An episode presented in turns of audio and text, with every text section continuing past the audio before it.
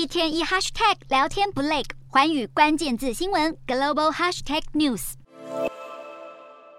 被大雪袭击的公路上发生交通意外的车辆像积木一样堆叠在一起。美国各州在这几天道路事故频传，因为一场世代难见的巨大风暴正在席卷全美。美国气象局警告，这场由北极冷风带动的风暴不但在北部、中部造成危害，还会在耶诞节前夕抵达东岸，让全国各地陷入冰天雪地。强烈暴风雪偏偏还遇上了美国最繁忙的旅行季节。这个耶诞假期的旅客数量已经逼近疫情前的水准，现在却有数百万民众的假期计划恐怕被天气打乱，就连美国总统拜登也焦急喊话，要返家过耶诞的民众赶紧动身。航空公司已经要旅客做好班机延误或取消的心理准备。根据追踪网站数据，全美在二十二号有超过一千八百架航班取消，二十三号还预计有九百架航班无法起飞。气象局声明，到了二十三号，美东跟墨西哥湾沿岸地区都能感受到破纪录的寒温，五大湖区可能累积超过三十公分的降雪，中部高地平原甚至有部分地区可能出现摄氏零下五十七度的风寒效应。这种强度的低温足以在短短几分钟内让人裸露在外的皮肤长出冻疮。